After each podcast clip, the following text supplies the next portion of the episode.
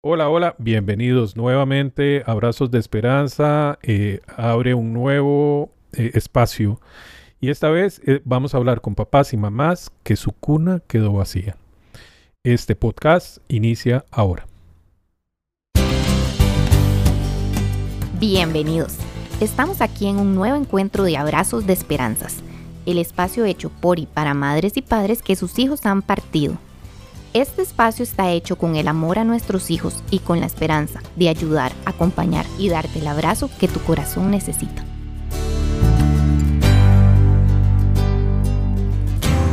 Hola nuevamente, eh, les damos las gracias por eh, acompañarnos. Esperamos que esto que ustedes van a escuchar sea útil para todos, para todos aquellos que eh, se van a ver reflejado en lo que estos compañeros y compañeras les van a regalar a través de sus palabras.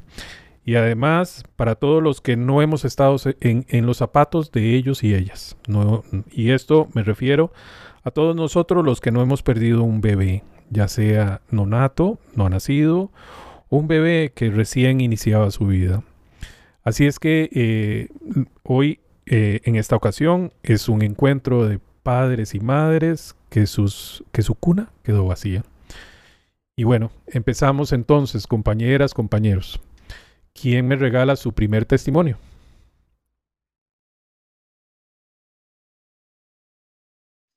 Hola, mi nombre es Emma, yo los abrazo desde Costa Rica.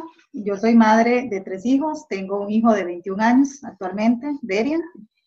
Eh, José Pablo, que partió a las 12 semanas de gestación, y Angélica, que le faltaban solo 10 días para nacer. Con, las, con el proceso de duelo por ambos, en el caso de José Pablo, ¿verdad? Que, que fue, nosotros duramos siete años eh, de matrimonio cuando llegó él. Y cuando nos enteramos de la noticia, pues obviamente era la felicidad porque anhelábamos tener un hijo. Pero la felicidad fue tan poca porque en realidad yo siento que no nos, no nos permitió como procesar ni siquiera el hecho de que estábamos embarazados, ¿verdad? Y entonces teníamos eh, la expectativa y, demás y la felicidad de que, de que él venía, ¿verdad? De que él era un miembro más, pero que tan rápidamente llegó la, la, mala noticia, ¿verdad? De esa noticia que nadie quiere darse cuenta ni que nadie quiere recibir. Y yo empecé a tener un, un aborto espontáneo. Y recuerdo que cuando fui al hospital, eh, yo no podía creer que eso estuviera ocurriendo, ¿verdad? Era como una negación. Yo decía, no, esto no, no puede estar pasando. Y cuando eh, me hacen los exámenes y demás y me, me llevan a un, a un, piso, ¿verdad? Y me hacen un, un, ultrasonido nuevamente. La noticia me la dan sola, no estaba mi esposo a mi lado. Entonces ahí empieza, digamos, como el shock con él, porque eh, el doctor me dijo, aquí no hay nada, ¿verdad? O sea, aquí no hay nada, está vacío, el saco está vacío. Y yo semanas antes había escuchado el, el, latido del corazón de él y yo le decía, pero no puede ser porque yo escuché el corazón y yo le enseñaba a él los ultrasonidos. Y yo le decía que había un bebé. Entonces, eh, para mí fue muy, muy difícil y yo ahí como que empecé como a, a caer en, esta, en este abismo, que siento yo que es como cuando uno cae en un abismo y recuerdo que en ese shock que tenía, yo estaba en un piso de, del hospital y, y, me escapé, así literal, me escapé. Toda, me acuerdo que venía en bata y estaba sangrando y demás. Y el, el, el guarda de seguridad me, me, veía en ese estado que yo estaba y me decía que qué me pasaba. Y yo, le dice, y yo le decía, necesito ver a mi esposo. Y él estaba por otro lado, ¿verdad? Porque no lo habían dejado entrar. Y cuando ya me abrazo con mi esposo y le digo que, que perdimos el bebé, ahí empieza mi proceso con él. Yo siento que, que en el caso de él, eh, yo duré como dos meses, ¿verdad? Muy, muy enojada con Dios. Porque yo decía, ¿para qué me lo diste si se fue tan rápido? ¿Verdad? O sea, ¿por qué me ilusionaste si no lo iba a tener? Si no lo pude ni siquiera disfrutar. Pero también mi proceso de reconciliación con Dios también fue rápido porque yo, yo decía, bueno, ya pude ser mamá, yo voy a poder ser mamá. O sea, era la esperanza de saber de que si él había venido, Dios me podía mandar ese hijo que yo le había pedido tanto, ¿verdad? Yo, yo le pedía siempre a Dios una hija.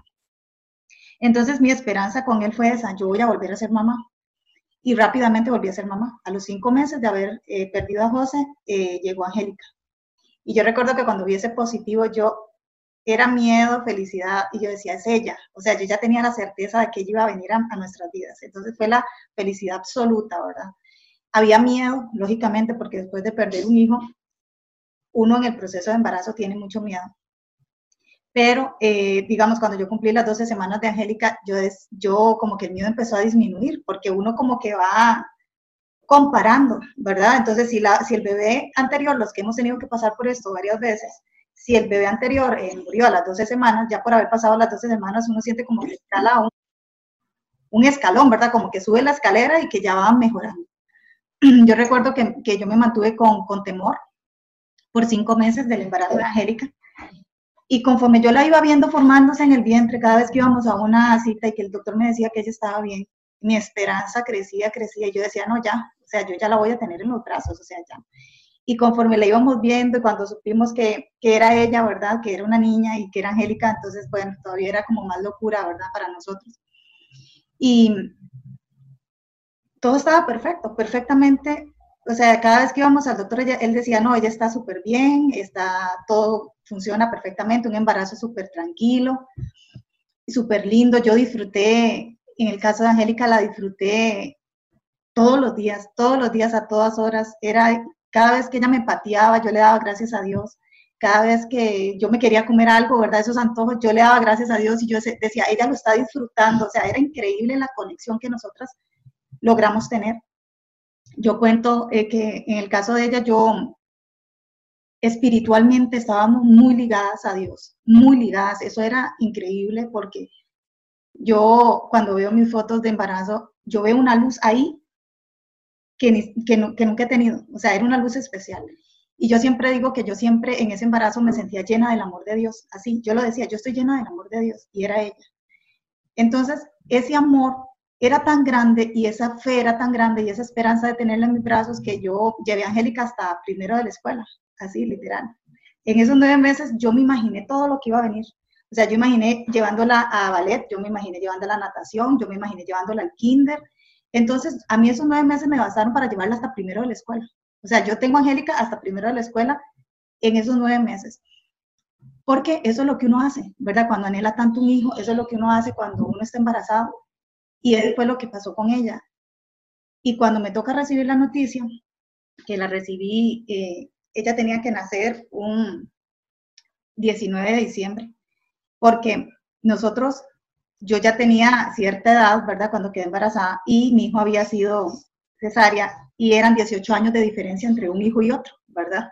Entonces uno no quiere como ser muy valiente y uno planea, ¿verdad? Y teníamos las posibilidades y, y mi esposo pagó una cesárea en una clínica privada para que todo estuviera perfecto. Esos son los planes que uno hace, ¿verdad? Porque uno en su humanidad quiere tener todo controlado y quiere que todo salga perfecto. Y nosotros queríamos eso, que ello estuviera bien, que ello estuviera bien. Y se programó, se pagó la cesárea y el día del cumpleaños de mi esposo, diez días antes, ella murió. Angélica venía enrollada en el cordón umbilical, venía cinco veces enrollada en un cordón umbilical. Los doctores luego me decían a mí que un bebé normalmente se enrolla tres ella venía cinco veces enrollada. O sea, eh, yo no podía creer que eso estuviera pasando, obviamente, cuando ella dejó de moverse, ella era súper inquieta, ¿verdad? Yo siempre decía, bueno, esta chiquita va a ser como, ¿verdad? Súper inquieta cuando nazca, ¿verdad? ¿Quién sabe cómo vamos a hacer para poder andar detrás de ella? Todo eso te lo imaginas, porque uno le empieza hasta en el vientre, hasta pensar cómo es la personalidad. O sea, usted empieza a ese punto, ¿verdad? Llega el amor suyo, es tan grande que yo me lo imaginaba de todas formas, ¿verdad? Y eh, ella era muy inquieta, se movía mucho. Y resulta que el día que ella dejó de moverse, yo dije, algo está mal. Pero yo, yo no podía creer, yo siento que ahí empezó con un poco mi negación, porque yo decía, no, no puede ser que ella eh, le pase algo, ¿verdad? Ya estaba a punto. Y el doctor llama al doctor y me dice, no, no, eh, es que ya ya no tiene espacio, entonces seguro por eso es que no se mueve tanto. Comete un chocolate, me comí un chocolate, me comí dos y ella no se movía. Cuando yo fui, eh, yo dije, no, yo tengo que ir a que me revisen, ¿verdad? Entonces yo me dice, váyase para el hospital o para el hospital donde la vamos a internar o véngase para el hospital de Heredia, que le queda más cerca y para que la revisen. Y le dije, no, usted primero me revisa a mí. Antes de que yo entre al hospital, usted me revisa a mí. Entonces me dice, bueno, está bien, véngase para acá, yo la reviso. Entonces yo llegué, me acuerdo que mi esposo estaba trabajando, yo le dije la bebé no se mueve, véngase. Eso fue lo último que yo hablé con él y me fui para el ginecólogo. Cuando yo estoy ahí, el ginecólogo empieza a hacerme el ultrasonido y donde yo le veo la cara desencajada a él, él me dice, no hay forma bonita de decirle esto, ella está muerta. Así me lo dijo. Y en ese momento yo sentí que el corazón se me salió del cuerpo.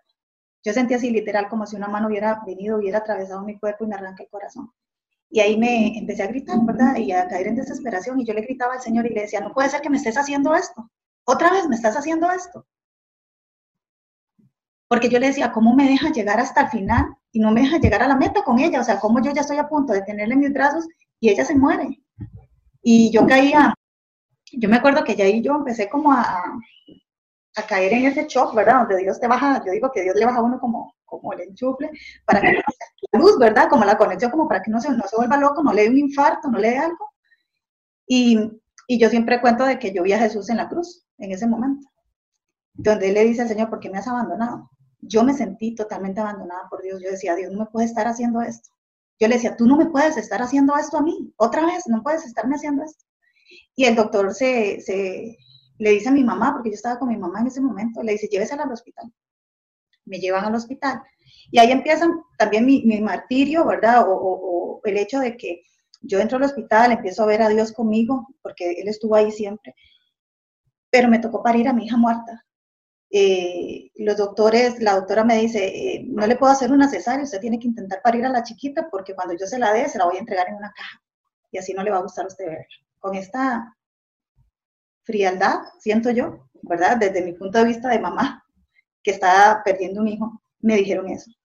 Y yo decía, no puedo, o sea, yo no la puedo parir. Primero porque yo iba a ser cesárea, primero porque había, ni siquiera había parido a mi primer hijo 18 años antes.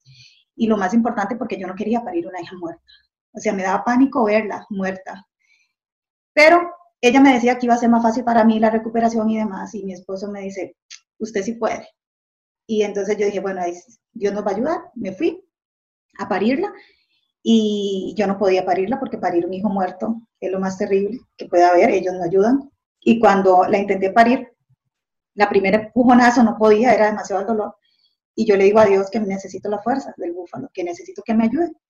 Y la parí en dos pujonazos más, fue muy rápido. Cuando yo la vi a ella, yo les puedo decir que parir a Angélica es lo más valiente y lo más hermoso que yo he hecho en mi vida. Porque cuando yo la vi, cuando yo tuve la oportunidad, porque si hay algo que le doy gracias a Dios es haberla parido, haberla visto, de poderla tener en mi pecho calientita, porque el único recuerdo que tengo de ella, yo no recuerdo a Angélica en la cajita, es más, yo tengo bloqueada en mi mente esa imagen, yo no, no la recuerdo en la caja, no puedo verle la cara, yo solo la recuerdo en mi pecho calientita. Fue lo más hermoso que, que yo he experimentado, ¿verdad? Haberla parido a ella y tenerla ahí ese momento. Después empiezo yo también con complicaciones, a mí se me reventó el útero, me hicieron una histerectomía, casi me muero. Y después de eso, empieza todo lo demás, ¿verdad? O sea, el tener que ir a enterrarla, el, tener que despedirme de ella, eh, son cosas que, que uno jamás imaginó cuando la, cuando la sentía moverse, cuando, cuando estaba tan ilusionada en aquel baby shower que fue maravilloso que yo siento que ese baby shower fue como yo le digo que le hicimos todas las fiestas que teníamos que hacerle en vida, se la hicimos ese día, fue maravilloso ese momento. Y yo digo, Dios fue tan lindo que nos permitió vivirla al máximo. O sea, nosotros la vivimos a ella al máximo esos nueve meses. Y aún ahora, ella no está, nosotros todos los días, o sea, no hay día que no hablemos de ella. Y no hay día que no la sintamos. Y no hay día en que ella siga siendo, yo siento la inspiración para nosotros para seguir, porque eso es lo que vino a hacer ella en nuestras vidas. Ella vino a transformar nuestras vidas, a cambiarlas y a, yo creo que a hacer una mejor versión de nosotros, de mi familia, de, de mí, de mi, de mi hijo, de mi esposo. Entonces, definitivamente el dolor que tuvimos que atravesar, tuvimos que atravesar, valió la pena, porque, porque hoy yo sé que, que la vida de ellos dos la de José Pablo, que fue poquita, que fue, él fue como un cometa, yo lo siento así, ¿verdad? Pero la vida de él y la vida de ella vinieron definitivamente a dejar una huella muy grande en nosotros y en muchas otras personas que aunque nosotros no nos demos cuenta, también nos conocen a través de nosotros. Entonces, eso es como en, resumen, ¿verdad? Porque, porque así es eh, la vida de mis hijos. Y yo soy muy feliz de poder compartir un poco de lo que ha sido el legado de ellos y de lo que, de lo que ellos vinieron a hacer aquí. Muchas gracias. Gracias, Emma. Si alguno quisiera oír el testimonio de Emma, que, continúa y va a continuar en este podcast, eh, les, les, decimos que en el número 14, que eh, se llama Me encontré en la fe, lo pueden escuchar. Bueno, yo les voy a contar bien chiquito la historia con mi bebé. Angelito fue una sorpresa, vino así de sorpresa. Y, bueno, a lo que yo quiero llegar es que nosotros muchas veces pensamos, como decía Emma, que tenemos todo controlado y oí por ahí que si queremos hacer sonreír a Dios, contémosle nuestros planes. Porque no sabemos que los planes de Él son muchas veces diferentes y mejores. Bueno, entonces yo acababa de conseguir un trabajo muy bueno y el día anterior de que me den la firma del contrato, tuve el análisis y me dijeron que estaba embarazada. Entonces, bueno, yo dije, de todas maneras, esto cambia las circunstancias, ¿no? No es lo mismo contratar a una persona que inicia un embarazo y que va a tener responsabilidades a una persona que tiene más tiempo. Eso lo ven las empresas. Aún así, me dieron el trabajo. Pero, eh, lamentablemente, este, no, yo no me sentía muy bien. Fue algo extraño. Nunca tuve náuseas, nunca tuve nada de eso, pero sí sentí algo como que muchísimo cansancio. Y al solamente puedo estar 15 días y, y renuncié porque lo primero era el bebé. Hasta ahí yo tenía todo controlado, ¿verdad? Yo decidía, según que todo iba a ir bien. Y efectivamente terminé ese trabajo, que era uno muy bueno, y el, embarazo continuó durante siete meses y medio. A los siete meses y una semana fui con, con mis hijos, con mi tía, con toda la familia, vimos el sexo del bebé, este, sentimos los latidos fuertísimos y todo estaba perfecto. Una semana después, sin saber cómo ni por qué, porque no tuve ningún malestar, el, fui al médico porque como Emma no lo sentí. Yo, la ignorancia es atrevida, no tenía idea de que podía ser algo grave, simplemente dije, qué raro, no lo siento. Mi tía me decía, anda al médico, y decía, no, pero si solamente no lo siento, debe estar durmiendo. Pues no. Llegué a la clínica y me encontré con ese golpe de que, señora, no hay latidos. Y bueno, y es la misma sensación, yo tuve la misma sensación que Emma de querer correr de querer salir corriendo. No sé por qué esa sensación de quiero irme a mi casa, esto no es cierto, pero de correr, o de salir corriendo. En fin, eso fue, perdí el bebé, me hicieron una cesárea de emergencia. Y, y, bueno, en el caso de Emma, qué bueno que pudiste ver a tu bebé. Yo no tuve el valor en ese momento de verlo, me preguntaron si quería verlo, pero yo ya venía de la cesárea, habían pasado varias horas mientras me recuperaba y ya iba a ser distinto. Entonces yo sentí que prefería recordar esa imagen del bebé que yo había soñado y no tener el dolor tan inmenso de estrellarme en ese momento con esa realidad que todavía estaba tratando de, de que no era cierto. Le puse nombre y, y bueno, se llama Ángel de Jesús. Realmente sí, hubiera querido conocerlo, pero no es algo que yo diga, ¿por qué no lo hice? Creo que cada uno hace lo que puede en ese momento con lo que tiene, ¿no? A veces miramos en retrospectiva decimos, ¿por qué no hice? Pero es que no, en ese momento era ese momento. En mi caso, aún hubo un golpe peor, si es que cabe. Y es que al día siguiente tuve mucha leche. Y el hecho de tener tanta leche, cosa que a mí no se me ocurrió en ese momento que podía pasar, es algo que no estaba en mi cabeza, o sea, nunca se me había ocurrido. Y entrar a ducharme, tener tanta leche y no tener a quién dársela fue un golpe, pero que si yo ya estaba en el suelo, eso me destruyó. Lamentablemente tenía mucha leche y ni las pastillas que me dieron para cortármela me la cortaron. No sé por qué sería, pero bueno, fue así. Entonces, ¿a qué voy? Yo lo que quisiera es que nuestros testimonios, tan dolorosos, sirvan para que otras personas puedan darse cuenta de esos detalles. Quizá hay alguna otra mamá que también siente eso. Yo tuve leche y no se lo conté a nadie, no se lo dije y me siento tan mal. Sí, eso pasa y estamos aquí.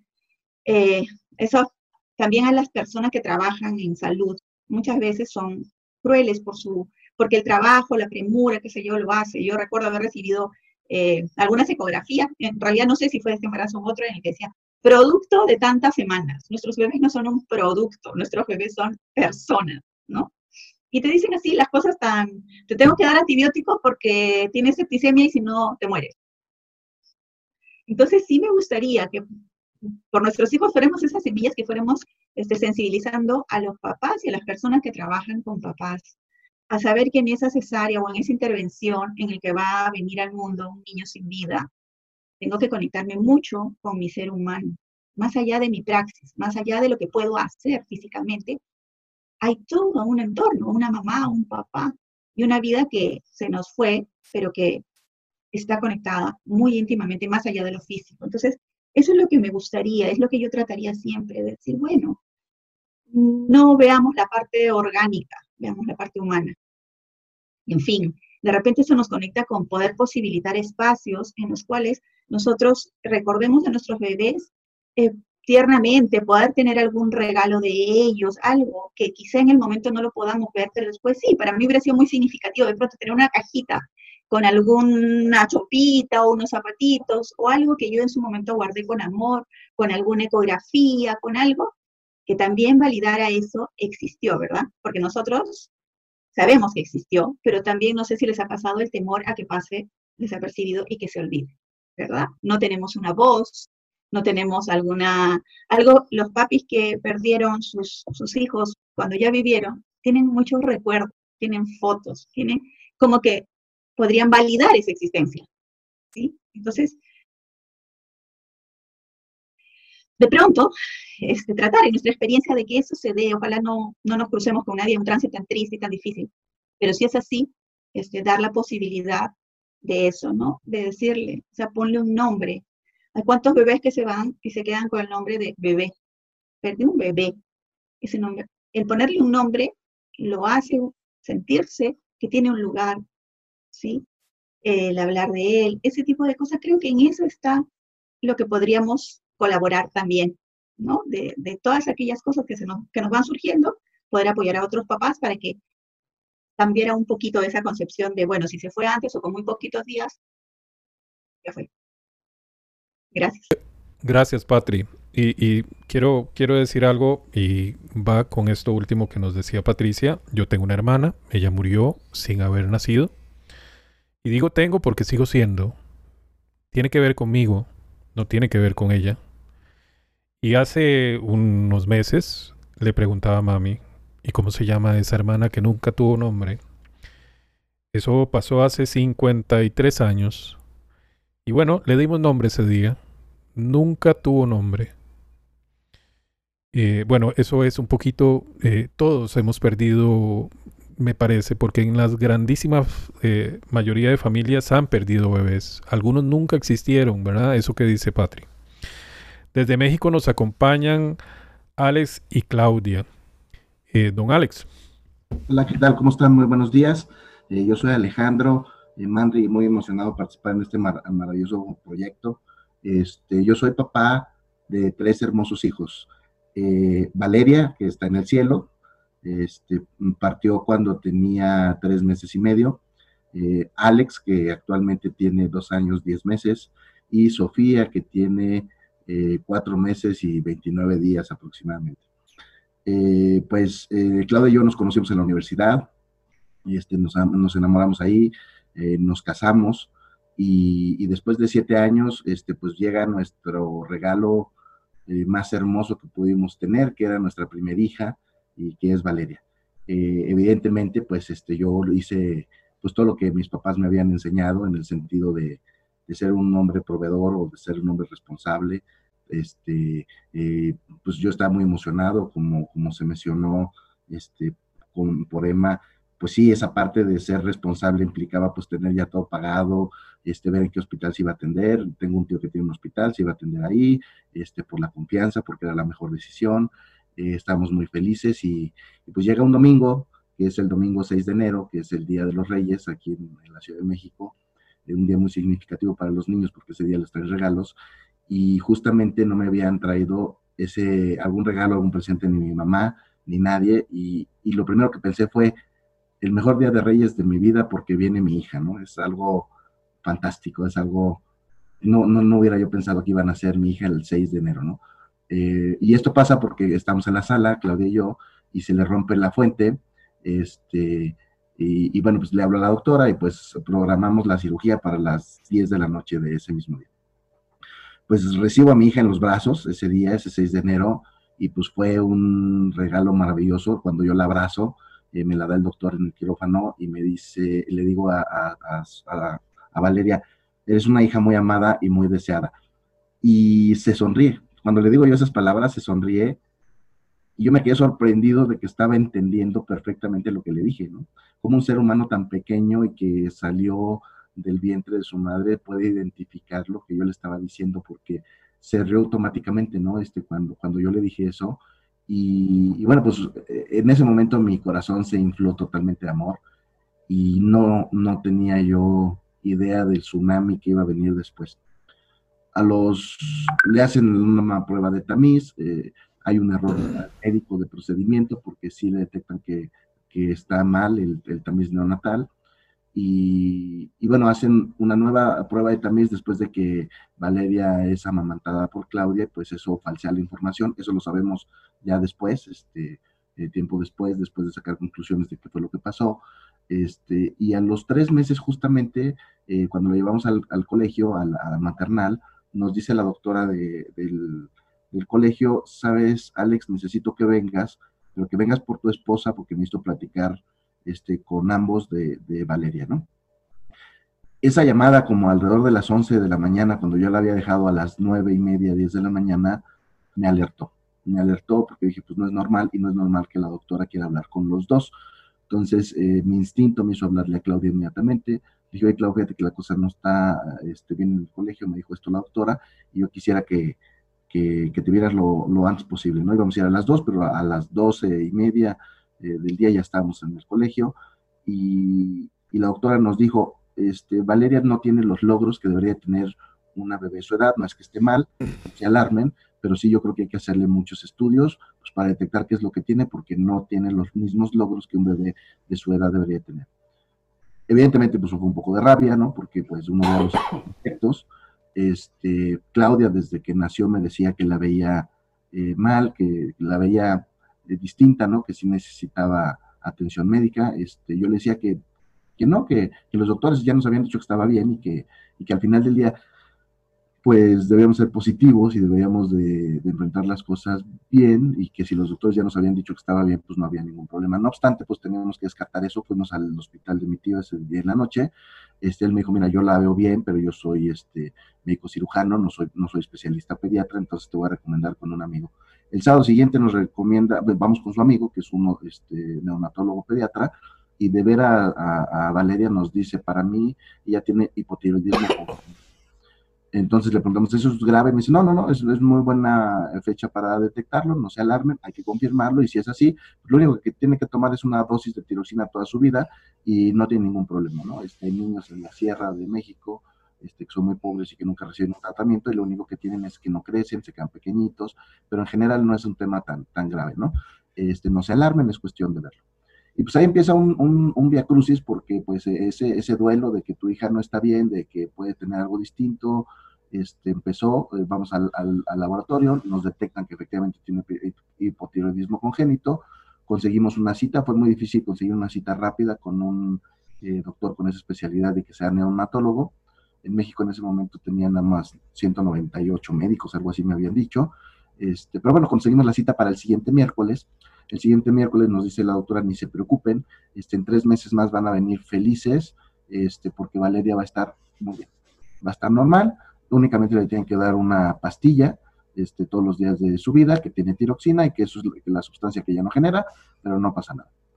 Pues ahí, este, pues mi agradecimiento con Dios, ¿no? De que había eh, él eh, pues diseñado este plan perfecto, como decía Patti, ¿no? Este, eh, pues sí, yo estaba muy contento porque además ya había pues detectado el problema y ya se había también detectado la solución y bueno, pues nos recomendaron también llevar la estimulación temprana con una doctora, no con una técnica en ello, sino una doctora que fuera especializada en estimulación temprana, la conseguimos y el sábado fue su primera sesión y el domingo en la mañana, o sea, este, ocho días después de que le detectamos el, hipotiroidismo congénito, pues nos llevamos la sorpresa que eh, yo creo que el instinto de Claudia la, alertó y me dijo, oye, no veo bien a Valeria porque no llora. Y yo le dije, oye, pues si no llora que está bien, justamente es lo contrario.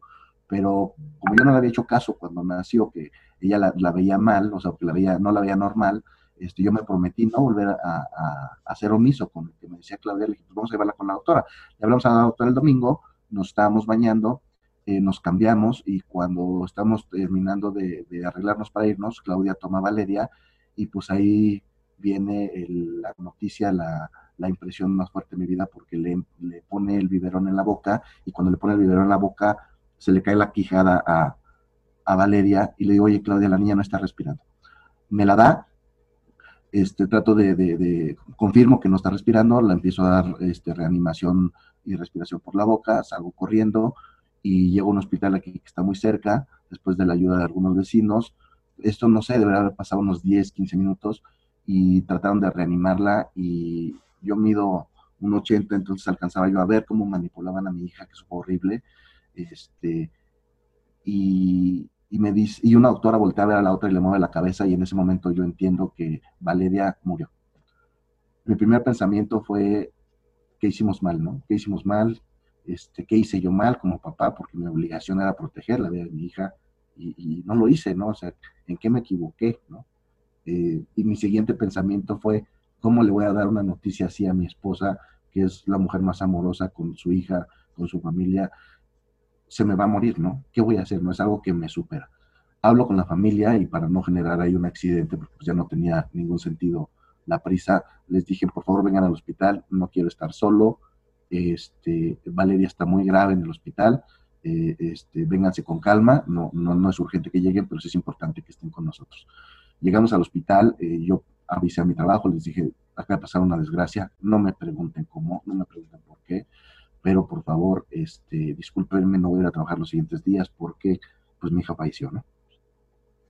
Este, me, ofrecieron el apoyo que yo necesitara y, y, bueno, pues en cuestión de horas, pues se arma toda esa solidaridad de la familia, de los amigos y, y, llegaron, este, ya cuando se enteraron que había fallecido Valeria a la casa, que es la casa de ustedes, y llega un amigo mío muy querido y, y yo nunca he tenido mucha empatía con los psicólogos ni con los traumatólogos y él sabía esa circunstancia conmigo. Entonces me decía, Alex, ¿te puedo recomendar a un psicólogo? Y yo le dije, amigo, no me lo recomiendes, hazme una cita porque esto que está pasando me desborda. No es algo que yo pueda controlar y no sé qué hacer con Claudia y no sé cómo la puedo apoyar. Entonces así empezamos este, un, un via crucis dificilísimo porque pues parte de nuestra vida eh, el ser más amado, el ser más esperado, y encontramos a Renacer, encontramos a, fuimos a ese psicólogo, ese psicólogo nos, nos, nos recomienda un libro, que es Un hijo no puede morir, de Susana Catagliata, que seguramente conocen ustedes, y ahí viene en la parte de atrás mencionar los grupos de Renacer. Claudia me decía que necesitaba encontrar gente que hubiera vivido lo mismo, y llegamos a un grupo de Renacer, y lo primero que tenemos como noticia en este tipo de muertes es que nos dicen, sí, pero esto es para, para papás que han perdido hijos más grandes. Entonces tenemos uno que se llama Era en Abril y ese es el que corresponde. Lo primero que yo pensé fue, pero pues es lo mismo, ¿no? Se me murió el hijo. O sea, no es algo, eh, como eres bebé, entonces te vas a aquel grupo, no sé, lo, sentí en ese momento eh, inadecuado. Y evidentemente, pues era un tema también de mi molestia con lo que estaba pasando. Era algo que yo no quería, era algo que yo no pude solucionar, que yo como papá, como como hombre no pude proteger y ahora pues tenía que proteger a mi esposa porque ese es como el rol que da la sociedad y entonces estaba enfocado en ver cómo iba a sanar el duelo o cómo iba a apoyar a Claudia y este y olvidándome un poquito de lo que yo sentía, ¿no? En fin, fuimos a Renacer, fuimos a, a un grupo de Renacer Satélite que es coordinado por Rubén y Martita, amigos nuestros, amigos de todos, y, y, pues encontramos ahí un bálsamo importantísimo de trabajar nuestro duelo, pero yo iba y les debo de confesar que yo iba para trabajar el duelo de Claudia, para llevar a Claudia, para acompañar a Claudia y porque ella que necesitaba ver personas que hubieran visto, eh, eh, que hubieran sufrido lo mismo. Y mi sorpresa fue que cuando yo llego al grupo, eh, pues hay papás ahí y empiezan a, a ver, a, a, compartir sus experiencias y empiezo a identificarme con ellas y empiezo a tomar herramientas de cada uno de ellos. Y pues después entendí que el grupo también era para mí. Entonces, después de trabajar este, dos años y medio o tres años ininterrumpidamente, todas las sesiones semanales con ellos, este, pues eh, abrimos nuestro grupo. Ahora tenemos un grupo, eh, un grupo que se llama Renacer Estrella, y ahora apoyamos a otros papás que están viviendo esto. Y una de las cuestiones que a nosotros nos dejó eh, como enseñanza de cómo nos habían tratado a nosotros fue que en nuestro grupo eh, no hay separaciones de niños, ya sea neonato, no nato, neonato, o si ya es un, niño propiamente o inclusive un adulto, el requisito es que sea un hijo eh, que haya muerto sea que haya estado en tu vientre o sea que haya estado 60 años después este, fuera de tu vientre, no importa. Entonces hemos construido un grupo eh, incluyente y un grupo que, que, le da la misma importancia a, a, la muerte de nonatos y de bebés que a la de cualquier hijo. Entonces, por el, por el momento es lo que les quiero compartir. Muchas gracias, Manri. Muchas gracias a todas. A vos, Alex. Claudia, ¿qué, qué, qué nos aportas? Sí, yo soy Claudia, mamá de Valeria, Alejandro y Sofía. Cuando eh, Valeria nace, mmm, me, la, me, la, llevan y empieza a hacer un ruidito, ¿no? Nació, nació de ocho meses, no, no llegó a término. El, la ginecóloga que nos atendía nunca eh, nos dijo que, que, habría algo mal o que tenía algo, eh, o que necesitara hacer un procedimiento para eh, esperar la prematura, ¿no? Entonces nosotros estamos pues muy confiados en sus conocimientos. Cuando Valeria nace, empieza, eh, me la llevan y empieza a hacer como un ruidito, como a quejarse. Y entonces el doctor eh, de inmediato dice, eh, el tío de Alejandro voltea a verlo y le dice, ¿no le dieron medicamento para madurarle los pulmones? Y entonces Alejandro lo ve y le dice, es que nunca nos, nos dijo, ¿no? Y el doctor le dice, es que la ginecóloga me dijo en, en el quirófano que se los pidió. ¿no? Entonces Alejandro le dice, no, no, nunca nos pidió ese medicamento y, y, si nos lo hubiera dicho, pues de inmediato hubiéramos eh, realizado el procedimiento que nos pidiera. Entonces ahí yo me di cuenta que, pues, que había un como una cadena de información que no, no, era correcta y me empecé a angustiar, ¿no? Yo no me podía parar, estaba de, la cintura hacia abajo paralizada, ¿no? Y solamente podía lo que Alejandro me decía. A, eh, al día siguiente a las 6 de la mañana yo logré mover las piernas y me paré a buscar a Valeria en, en las incubadoras. Cuando llego ahí, eh, me dicen que lo que tiene es que no puede respirar bien, ¿no? Entonces, toda esa semana, pues estuvimos en el hospital con ella y como el tío de Alejandro era el dueño del hospital, nos acondicionaron una habitación con la incubadora y ahí estábamos las dos. Pudimos estar ahí, eh, a la semana no la entregan, y como dice Alex, el, el, el, tamiz que le hicieron traía, venía alterado. Entonces, la doctora cuando lo ve, la pediatra, se espanta y nos dice, no se preocupen, hagan un nuevo eh, este, tamiz en una semana, dos semanas. La, lo hacemos y ese tamiz sale bien, ¿no? Entonces se lo llevamos y nos dice, todo perfecto, pero Valeria no tomaba leche bien, o sea, le, si le daban mamila, se tardaba a veces hasta dos horas en comer. Y si le acercaba a mi pecho, se tardaba mucho más, ¿no? Entonces, no pedía de comer, eh, no era eh, eh, como interactiva, ¿no? Entonces, a mí esas cosas me, generaban, por cierta, no sé, como miedo.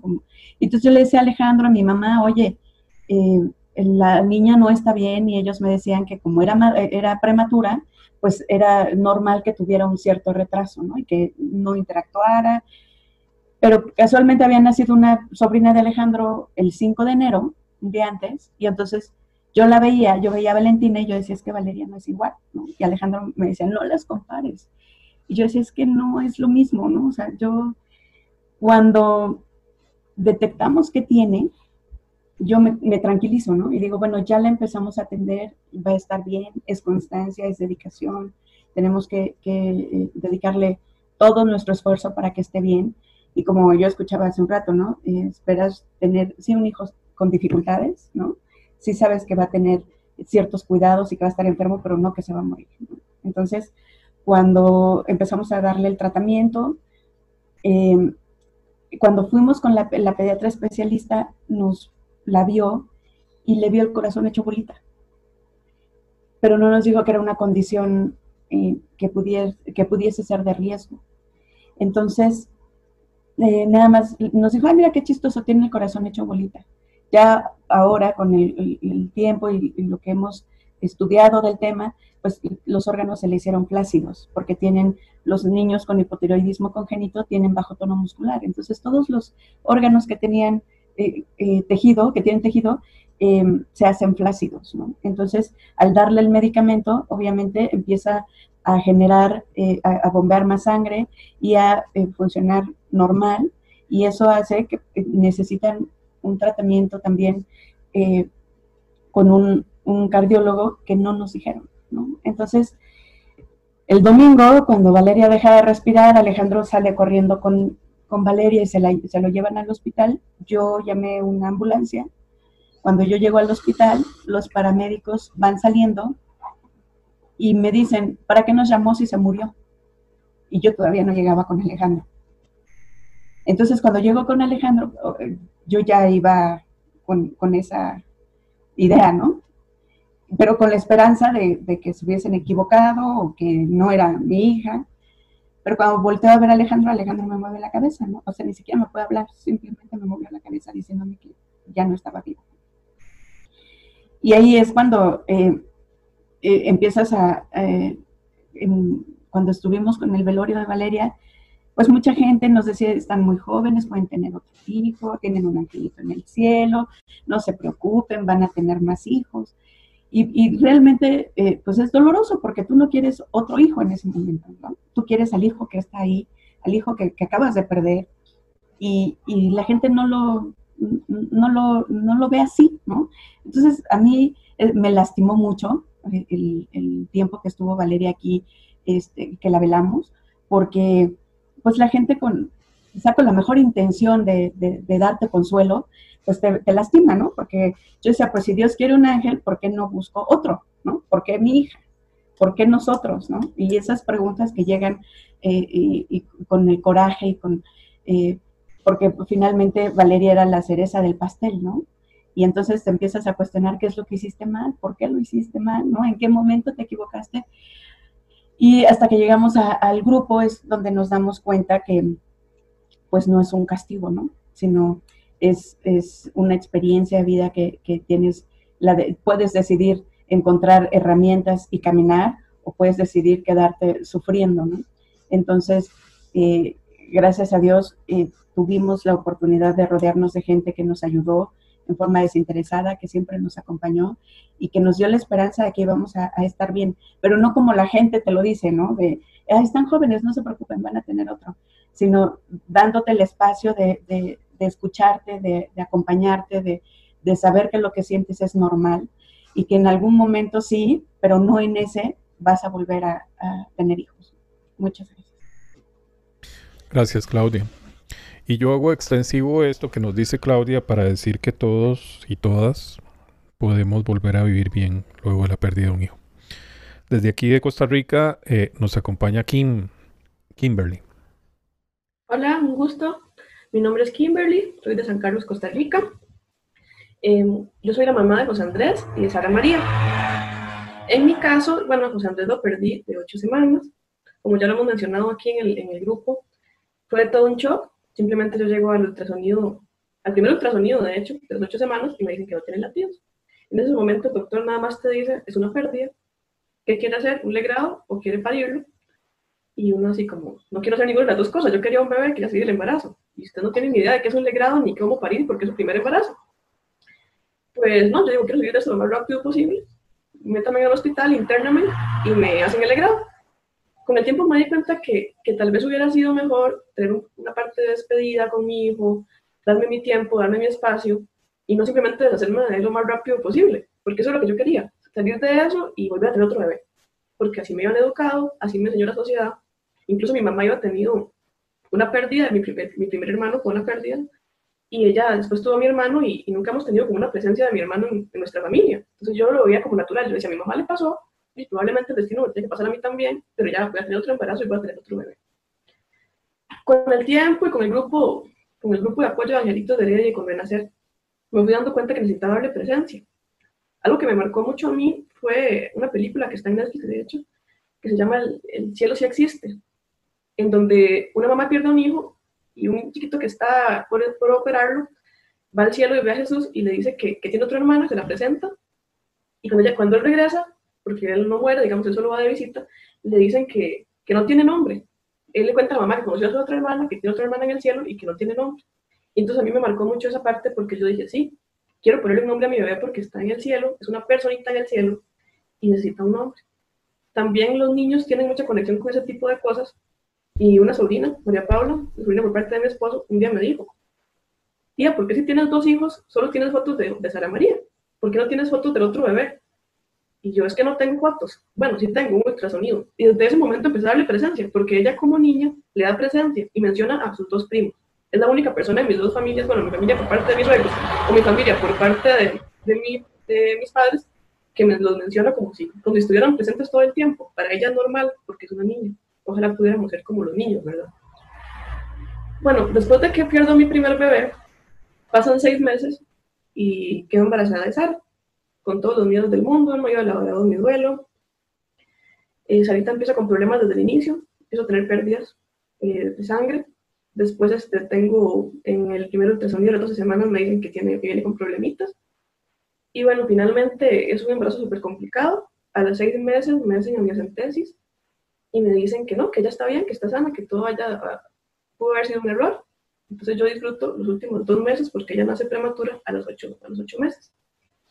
A los ocho meses ella nace, eh, trae problemitas en sus piernitas, en sus manitas, y lo más grave es que trae un problemita en un pulmón, entonces no puede respirar bien. En ese momento, pues es todo un proceso muy fuerte. En el hospital no tienen, cómo, no tienen la idea de cómo manejar esos casos. Eh, tanto en el caso de mi primer aborto como el de, de, de, de, la segunda pérdida de Sara, me tienen mezclada con bebés.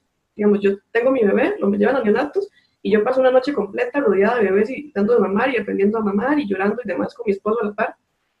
Por lo menos aquí en el Hospital San Carlos han tomado la, las medidas y creo que ya a nivel de Costa Rica se ha mejorado mucho en cuanto que por lo menos el papá puede estar el 100% del tiempo con la mamá, cosa que es súper importante porque se les da presencia a los papás en el dolor y el acompaño de la madre. En esa parte nos trataron muy bien, sin embargo siempre hay personal que, que le cuesta mucho manejar el tema, digamos. A mí me marcó mucho, por ejemplo, que, que yo pasaba, cuando pasaba la enfermera revisando los bebés, siempre había una diferente, ¿verdad? Entonces ella pasaba y me decía, ¿y su bebé? Y veía el rótulo que decía atrás que estaba en neonatos y me decía, ah, no tiene, perdón, no tiene. Y yo, sí tengo, está en neonatos. Y, pero para ellos es como muy, digamos, tal vez en el trajín del trabajo que tienen ellos, como que pierden la, la empatía o el, o el, dolor con la persona porque sienten que es algo natural, que los bebés se mueren todos los días, y más cuando son de menos semanas, ¿verdad? Ahí todavía peor. En el caso de, de la parte de neonatos, los defiendo muchísimo porque ellos son súper diferentes, por lo menos aquí en San Carlos, nos trataron muy bien.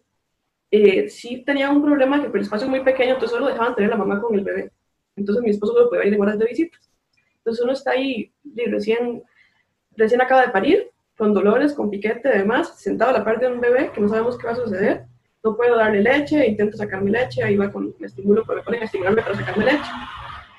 Y finalmente cuando mi bebé se pone mal en neonatos, pues el doctor sí nos defiende mucho y nos dice, no, diga a su esposo que se venga, que, que pueden estar con Sarita todo el tiempo que necesiten hasta que ella pase lo que pase. Y de verdad, mi esposo se viene, pasa conmigo las últimas horas con Sara y compartimos con ella pues, el último momento. Sin embargo, hay muchas cosas que, que, sí, que quiero rescatar de eso. En los hospitales hace mucha falta mejorar muchas cosas en ese sentido. Yo sé que los recursos no son a veces para tener una sala de espera para papás en estas circunstancias y que tal vez los doctores no tienen psicólogos ahí todo el tiempo pensando qué hacer con la persona o con los hijos. Pero es necesario, digamos, que la gente sepa que cualquier pérdida, mi Emilia siempre nos dice, la, la encargada del grupo de angelitos, que el dolor no depende del tamaño del ataúd. O sea, debería haber un proceso de despedida de nuestros hijos, independientemente del tamaño de ese bebé, sea de ocho semanas, sea de recién nacido o sea anterior a su nacimiento. Porque siempre necesitamos despedirnos, necesitamos sentir que, que, existen, que existieron y que son parte de nuestra vida. Y eso es lo que quería aportar. Gracias eh, a todos, todas que nos participaron eh, la historia, la historia amada, como dice un buen amigo de este que hemos conocido en el camino. Y el testimonio se hizo eh, de corazón, es decir, eh, lo que hemos oído eh, eh, pasa por el corazón y a uno se lo, se lo toca. Este, este tema eh, vamos a hacerlo en dos, en, dos partes para que ustedes puedan escuchar más de estos papás y estas mamás. Esta es la primera parte y solo les queremos recordar que se pueden comunicar a, través de, de, varios medios. Uno de ellos es el, el correo electrónico que es, eh, y por un número de WhatsApp que es el más 506 8684 2745. En las redes sociales, específicamente en Facebook, nos pueden encontrar como Abrazos de Esperanzas eh, Podcast.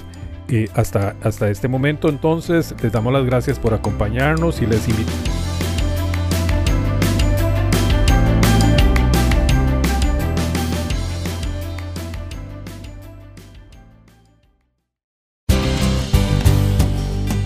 Bienvenidos.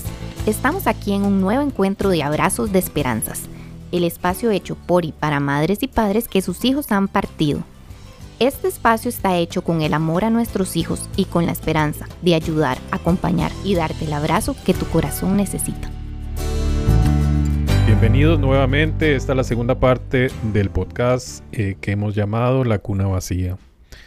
Eh, hay una primera parte, les invitamos a escucharla si es que eh, ha iniciado con esta segunda parte. Igual puede hacerlo como usted lo decía y, y, va a encontrar cosas valiosas de papá y mamás que han perdido bebés y van a encontrar el amor de ellos aquí en estas palabras. Vamos a continuar. Y ahora les quiero preguntar, compañero o compañeras, ¿y cómo, cómo, mira, ¿cómo se vive este duelo, este proceso, esta crisis que vivimos? ¿Hay enojo en ustedes? ¿Quién me contesta? Bueno, por ejemplo, yo soy Alejandro Hernández Mejía, este papá de Valeria y de Alex, eh, de Valeria en el cielo y de Alex y Sofía en la tierra. Eh, a ver, como, como, como papá yo me enojé mucho primero conmigo mismo. Me enojé mucho conmigo mismo por no haber podido proteger la vida de mi hija. Yo pensaba que yo era el responsable de todo lo que le pasaba y, eso me afectó mucho al principio. Entonces, primero estaba yo muy enojado conmigo mismo. Eh, después, pues me enojaba mucho con la apatía de la sociedad. Eh, inclusive llegué a, a, enojarme con mi familia cercana porque en el caso de, de la familia mía por parte de mi papá, Ah, murieron dos bebés muy, muy, al nacer, justamente el día que nacieron fallecieron, venían bien, pero fueron dos errores médicos. Y ellas nunca hablaban, y, es un tema este, del que nunca se habló. Entonces, cuando me pasa a mí, pues yo me enojaba mucho que en mi familia no le dieran el lugar que se merecía a mi hija, porque sí había pasado, porque sí existió en mi vida, y porque sí existe eh, eh, todos los días de mi vida, y yo sentía que no había un respeto para eso. También me enojé mucho con la sociedad porque veía que su vida seguía, seguía y, en la oficina, este, aun cuando pues era gente empática conmigo, trataban de ser empáticas, pues yo tenía mucho coraje, inclusive eh, con la gente que tenía otros hijos y que yo veía que no los cuidaban, ¿no? Si yo iba al súper y veía que a un niño le contestaban mal, este, yo me sentía con la, con la autorización de decirle, oye, trata bien a tu hijo, este, porque me molestaba que no los, que no los cuidaran, que no les hicieran caso, etcétera, ¿no? Entonces, pues un enojo generalizado, fue un proceso muy difícil, este, estaba yo de malas todo el tiempo. Este, con Claudia pues también tuve muchos roces, este, porque de alguna manera yo le recriminaba quizás haber salido antes eh, de que pasara lo que pasó. Este, con mi mamá tuve un distanciamiento brutal, brutal, porque yo sentí que a ella no le había importado lo que debía de haberle importado. Eh, y, bueno, pues gran parte de mi enojo lo desquité con ella, suspendí mi relación con ella como un año y medio, ¿no? Eh, para las cosas esenciales o vitales o que ella necesitara apoyo o este, que la acompañara al médico, le comprara medicamento o algo, pero, pero era tal mi enojo que, que inclusive me, empecé a separar, ¿no? Mm, me hice solitario, me hice solitario, este, eh, con mis amigos no podía yo estar, no podía estar porque pues cuando hablaban de, de trivialidades me molestaba, ¿no? yo decía, bueno, que no entienden lo que me acaba de pasar, cómo pueden platicar esas cosas, y, y después pues yo me sentía me sentía muy aburrido porque, muy aburrido, yo como persona, yo como, como ser una persona muy aburrida porque no podía dejar de platicar de eso, entonces cuando, con las personas que yo platicaba, solamente platicaba de esto, ¿no?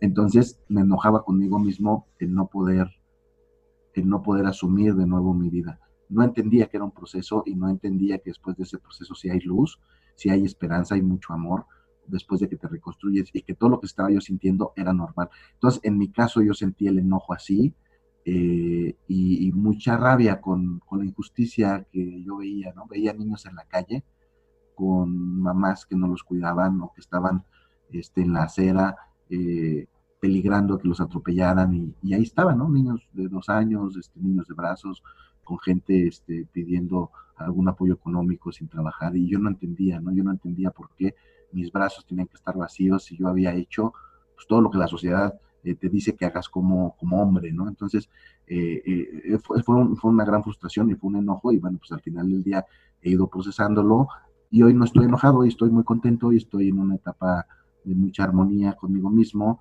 no me exijo más de lo que, de, lo, de lo que me corresponde y sobre todo aprendí algo bien importante. después de estos procesos, tú te empiezas a juzgar con lo que hoy conoces, pero cuando pasó, en realidad tomaste tu mejor decisión porque la hiciste con amor. Entonces, yo lo, todo lo que, todas las decisiones que hice de ir a trabajar, de ir a llegar tarde a la casa, no fue porque yo no quisiera estar con Valera, era porque eh, quería darle todo lo que yo pudiera darle a ella y esa era mi manera de mostrarle mi amor. Entonces, este, hoy ya no estoy enojado conmigo porque hoy entiendo que, que en ese momento fue la mejor decisión, con la mejor decisión este, disponible y que hoy día eh, conozco más cosas, pero pues esas eh, me permiten actuar hacia adelante con mejores herramientas. Muchas gracias. A vos. Y, redondea eh, algo que iba a preguntar, ¿verdad? El, problema de la pareja, ¿no? Que es profundo, es importante. Y ya Alex nos hablaba un poco de eso. Eh, ¿Qué se hace con ese enojo? ¿Que ¿Se calla? ¿Se reprime? ¿Qué se hace? Yo creo que no se calla. Em, lo, hablas, pero no, no tienes como la, la apertura, ¿no? Ni, ni, el tacto para hacerlo. En mi caso, eh, yo estaba muy enojada con Alejandro porque eh, todo el tiempo, desde que Valeria nació, él preguntaba si se iba a morir. Entonces, con médico que llegábamos, lo que le preguntaba era, oye, ¿y se va a morir? Y entonces, cuando Valeria se muere, eh, yo con mis ideas positivistas, ¿no? Eh, yo le decía, pues es que tú generaste que se muriera porque tú lo pensabas. Entonces el primer responsable era él, pero, pero lo era porque lo que necesitaba era un culpable o una explicación de lo que había sucedido, ¿no? Entonces mi primer referente era Alejandro. Entonces evidentemente como, en pareja se vuelve un conflicto constante porque pues para mí él tenía la culpa, para él yo tenía la culpa por no salir rápido con la niña. Entonces, eh, pero buscas en ese momento esa, e, esa posición, ¿no? De, encontrar un culpable y una explicación a lo sucedido. Y entonces, como pareja, pues te empiezas a distanciar porque eh, no permites que te acompañe la persona que tú crees que es la culpable. Y eh, tampoco quieres tener como cada vez que platicábamos era una discusión enorme por algo muy pequeño, ¿no? Pero pues es que estaba involucrado todo el, la desesperanza, el coraje, todo lo que había sucedido alrededor, ¿no? Entonces, todos los, todos los sentimientos están mezclados, entonces no era claro. Lo que a nosotros nos ayudó mucho es que recibimos un, consejo y una guía de, nuestros coordinadores en Renacer, que nos permitió entender que era un proceso normal en pareja, ¿no? Que, que sí teníamos distanciamiento, que sí había esa, e, ese distanciamiento en todos los aspectos, ¿no? En intimidad, en amistad, en, en, complicidad, ¿no? Todas esas cosas que tenías antes y que después empiezas a ver que se empieza como a desboronar, pero es como reacomodar, ¿no? las cosas, cómo lo estábamos viviendo, y entonces una guía que fue para nosotros eh, nuestros coordinadores en Renacer es que nos permite darnos cuenta que es normal vivirlo en pareja, que había que hablarlo, que en las sesiones, pues en algunas ocasiones yo decía cosas y Alejandro venía enojado conmigo, ¿no? De por qué lo había hablado, de por qué lo había dicho. Y, o, o yo también, ¿no? Les decía, ¿cómo te atreves a decir eso en el grupo? ¿Por qué no me lo dices a mí? Pero realmente era porque solos no lo podíamos hablar sin, sin, que llegáramos a una discusión, sin que fuéramos, eh, eh, nos agrediéramos mutuamente, sino en la sesión, como era un lugar neutral, en donde, aunque te pareciera o no, pues no le podías gritar nada, porque estaban todos los demás compañeros.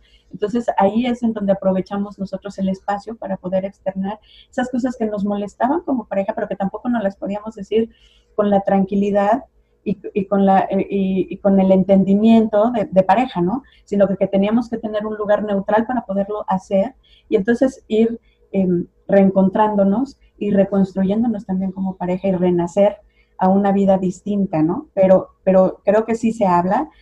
Eh, solos no puedes, o sea, para, para, mí sí fue complejo porque siempre existía las culpas, los enojos, los insultos. ¿Por qué? Pues porque siempre quieres tener un culpable, ¿no? Siempre quieres que alguien tenga la responsabilidad de una decisión mal tomada o de eh, lo que no tiene explicación. Cuando te das cuenta en el grupo que no es así, que, que, Valeria se fue en su día, que ese era su día y que así iba a ser.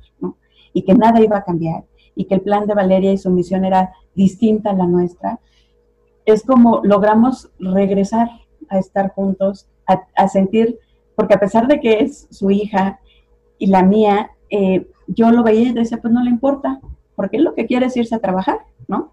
Pero realmente su realidad era muy dura y su realidad era yo, y cuando cada vez que me veía, a mí me molestaba mucho porque yo veía en él que, lo que era era un enojo eh, por esta realidad que yo significaba, ¿no? O sea, cada vez que me veía, él se daba cuenta que Valeria no estaba y que se había muerto, ¿no? Entonces lo que él hacía era tratar de evitarme. Y entonces regresar a vivir juntos, regresar a estar eh, nuevamente en complicidad, nuevamente en reconstruir nuestra familia y, buscar un futuro juntos, eh, pues dependió de, mucho del espacio que Renacer nos proporcionó, de la guía que nos dieron y además de eh, de volver a sentir amor y empatía por la persona que está a un lado de ti, ¿no? Sin sentir ese coraje, sin sentir ese enojo eh, eh, que, llega con la muerte de Valeria y que cuando eh, logramos regresar a estar juntos, te das cuenta pues que el amor se fortalece, que, que, puedes continuar, hoy que tenemos dos hijos más, antes no me daba esperanza eso, ¿no? O sea, a mí el que me dijeran puedes tener más hijos era irrelevante y hoy que los tengo, bueno, pues los valoro, los amo y, entonces te das cuenta que los que tienes una manera de volver a, vivir y de volver a ser feliz. Gracias. A vos. Y eh, escuchándote, eh, me surge preguntar, ¿se aprende de todo esto y se aprende a amar diferente? a las personas. Alex nos hablaba de su mamá y del conflicto que tuvo, ¿no? Bueno, también tenemos conflictos con, la pareja, inclusive con otros hijos que si existieran, si estuvieran, también tenemos conflictos con ellos. Patri, y, vos a través de esta de esto que nos has regalado como testimonio y cómo cambió el amor con la gente cercana, con tu pareja, con tu mamá, etc. yo justo quería eh, hablar de la culpa eh, mencionó Claudia, eh, porque yo durante mucho tiempo no hablé directamente con mi esposo de, del duelo en sí, ¿verdad? Era como que el dolor estaba ahí, pero él trabajaba, salía adelante y yo cuidaba a los otros chicos y, y bueno, ¿no? Después de muchísimos, pero muchísimos años, una vez le pregunté, ¿y nunca hablamos de tu dolor? ¿Cómo así que nunca y él me dijo algo que me sorprendió. Me dijo, yo nunca hablé contigo porque ¿cómo te iba a hablar de mi dolor si tú te sentías culpable? Y me sorprendió porque yo no recordaba haberme sentido culpable. No lo recordaba. O sea, era algo que yo había bloqueado. Y cuando él me lo dijo, lo recordé. ¿Y de qué me sentiría culpable yo? Yo decía que fue mi culpa porque yo era la mamá y no me di cuenta. ¿Cómo pudo haber sido que yo, que sentía a Angelito todas las noches, no me hubiera dado cuenta de que algo había estaba mal, o sea, simplemente no lo sentí, pero ¿cómo no supe que era algo grave? Entonces, eso era lo que decía yo en su momento, de lo cual me consideraba culpable, pero lo sorprendente era eso, ¿no? Que luego de haberme sentido culpable lo bloqueé y nunca más me acordé hasta que lo hablamos. Y siento que eso puede pasar mucho, ¿no? En las parejas, eh, no se habla, no se habla, no se habla, y es totalmente, a mi modo de ver, recomendable, sí, hablarlo, por más que cuando se hable haya discusiones, pleitos, eh, miradas distintas, pero el hablarlo es como que lo sacas y puedes entender de alguna manera cómo lo está viviendo el otro, ¿no? Acompañaba a una pareja que decía que él eh, a veces se iba, después de que murió su hijito, se iba a trabajar a su estudio y estaba oyendo el radio y de pronto entre las noticias había alguna canción, justo subía la esposa y la esposa se enojaba, porque decía, ¿cómo puedes oír música si ha muerto nuestro hijo, no? Y le es que no estoy oyendo música. Eventualmente ha pasado. Y entonces esos pequeños detallitos pueden ser detonantes para que haya discrepancias entre la pareja, ¿no? Pero, pero bueno, si no se dicen, es peor, ¿no? Porque uno se queda con la idea de que a él no le importa y él se queda con la idea de que ella llora mucho. y bueno, es mejor conversarlo, ver desde la mirada del otro, ¿no? Yo si mi, si mi esposo no me hubiera dicho, tú te sentías culpable, quizás nunca lo hubiera recordado ni lo hubiera trabajado, ¿no? Ok. Y yo tengo que decir desde mi posición que no es nada diferente. Es decir, uno tiene conflictos por no hablar con la pareja y con sus otros hijos. Y tiene que ver con eso, con no comunicar y con no sacar. Eh, yo pienso, creo que, que bueno, claro, se, se vive de, ah, de, esperanzas. Y el hecho de, de, que las esperanzas que, le, que plantamos ante la nueva vida que viene de un bebé y no son, ¿qué nos enseña? Eso me lo he preguntado miles de veces. Emma, ¿qué nos enseña el que, el que bebé, el que bebés no llegaran? Que la esperanza que, que plantaste en tu corazón no, no llegara. Yo creo que, resumiendo las dos enseñanzas más grandes que mis hijos, mis bebés me han enseñado, es que, número uno, la vida es hoy. Yo no, yo no puedo eh, programar tanto como siempre, como siempre hacía, o controlar como controlaba. Y la segunda, que es muy importante que, que yo aprendí, es que Dios está en control de todo. Entonces, cuando uno empieza a, y parte del hecho de que la vida es hoy, empieza a disfrutar hoy y empieza a valorar más todo, ¿verdad? Yo, ahora cuando, esto es lo lindo, digo yo, de, compartir en grupos, ¿verdad? En grupos de apoyo. Yo siempre me hago la pregunta que me duele mucho, porque yo sé que una de cuatro mujeres en mi país sufre lo que yo sufrí. Y hay mucha gente que está ahorita en el hospital viviendo esa realidad o que se lo está viviendo en sus casas. Y hay personas que no buscan un grupo donde usted puede ir y decir lo que usted siente y sentirse comprendido. Porque ¿cuál es el problema? Yo siento que en el caso del duelo que nos ha tocado vivir a nosotros, eh, el hecho es de que la gente que no ha vivido lo mismo o la gente que ha perdido tal vez hijos grandes, algunos, ¿verdad? Piensan que porque no conocieron a tu bebé o porque, o porque eh, no nació, ¿verdad? O porque fueron poquitas semanas, no tiene el mismo dolor para nosotros o que nosotros deberíamos tener un luto o un duelo de muy poco tiempo, porque los bebés estuvieron poco tiempo. Y no es así. O sea, eh, era lo que decía ahora Kim, ¿verdad? O sea, el tamaño de mi dolor no es el tamaño del ataúd. O sea, el tamaño de mi dolor es el tamaño del amor que yo tengo por mis hijos. Ese es el tamaño de mi dolor. Y me va a doler toda la vida.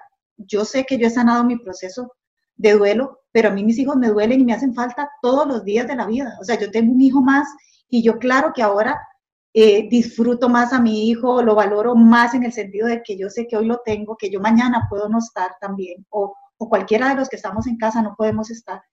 Y, y valorar eso para mí es como lo más importante que ellos me han enseñado.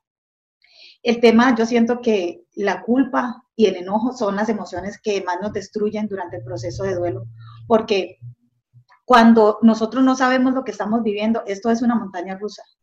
Entonces un día estamos arriba y decimos, hoy me estoy sintiendo mejor, hoy me estoy sintiendo mejor y al día siguiente estamos en el piso, ¿verdad? Eh, desbordados de tristeza o estamos enojados o estamos culpando al, al primero que se, se, nos ponga al frente. Y si nosotros no entendemos lo que estamos viviendo, no lo podemos trabajar.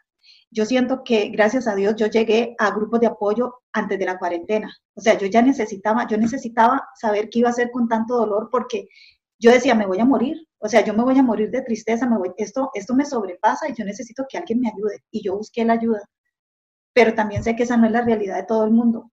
Hay personas que pasan muchos años guardando este dolor tan grande por la pérdida de sus hijos que lo que genera esto simplemente es una destrucción personal y una destrucción familiar. Porque lo que ahora Alex nos contaba y su esposa de lo que sucede en pareja es una realidad. Entonces, ¿cómo usted va a poder sobreponerse al dolor de, la pérdida de un hijo y cómo usted va a poder reconstruir un matrimonio y una familia si usted no busca las herramientas para hacerlo? Entonces, yo le doy gracias infinitas a Dios de que, de que yo, yo llegué a dos grupos de apoyo donde me enseñaron que lo que yo estaba sintiendo era normal. ¿Por qué? Porque la gente en la sociedad o en la familia lo único que hace es como tapar, ¿verdad? Como bloquear lo que te pasó, ignorar lo que estás sufriendo.